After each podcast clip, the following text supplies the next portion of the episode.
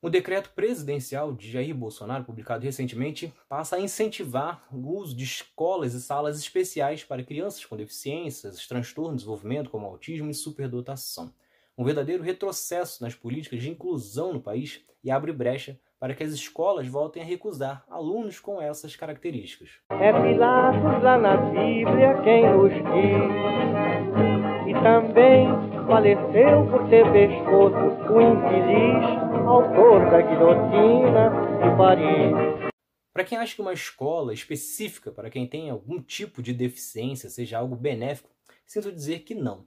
Ao fazer este decreto, vão fazer com que cada vez mais seja difícil que essas crianças, ao virarem adultos, se adaptem ao mundo. Não dá para mantê-los em uma bolha para o resto da vida, mesmo que pudesse, sem dúvidas, não seria correto privar essas pessoas de, ao menos, tentar certa experiência.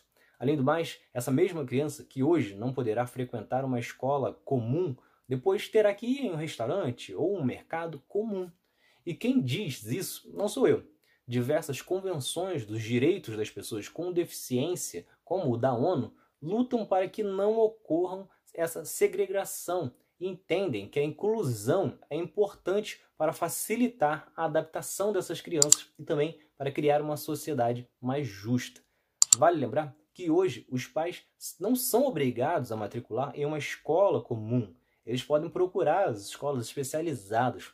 O risco está no fato de que, com essa política, escolas particulares passem a recusar, empurrando para outras escolas, para essas escolas especializadas. Atualmente no Brasil, cerca de 90% dos estudantes com alguma deficiência ou transtorno de desenvolvimento estudam em escolas regulares. Novamente, assim como muitas outras propostas do governo Bolsonaro, essa vai na contramão do que acontece no mundo todo. Na França, por exemplo, 20 anos atrás, eles acreditavam que o caminho era deixar a criança em uma escola especial, até que perceberam uma forte cultura de segregação e mudaram a legislação, passando a garantir a matrícula em uma escola regular e segue atuando até hoje para garantir que tanto as escolas quanto os professores consigam atender bem os alunos.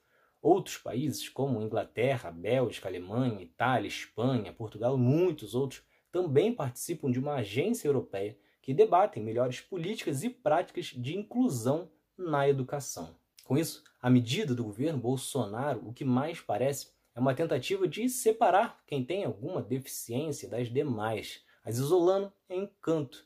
No entanto, nada que gere surpresa vindo de um político que na campanha, quando era candidato, afirmou que as minorias se curvam ou desapareçam. Então é isso. Se vocês gostaram, se inscrevam, ativem as notificações e continuem acompanhando. Tem mais outro lado da história por aí. Valeu!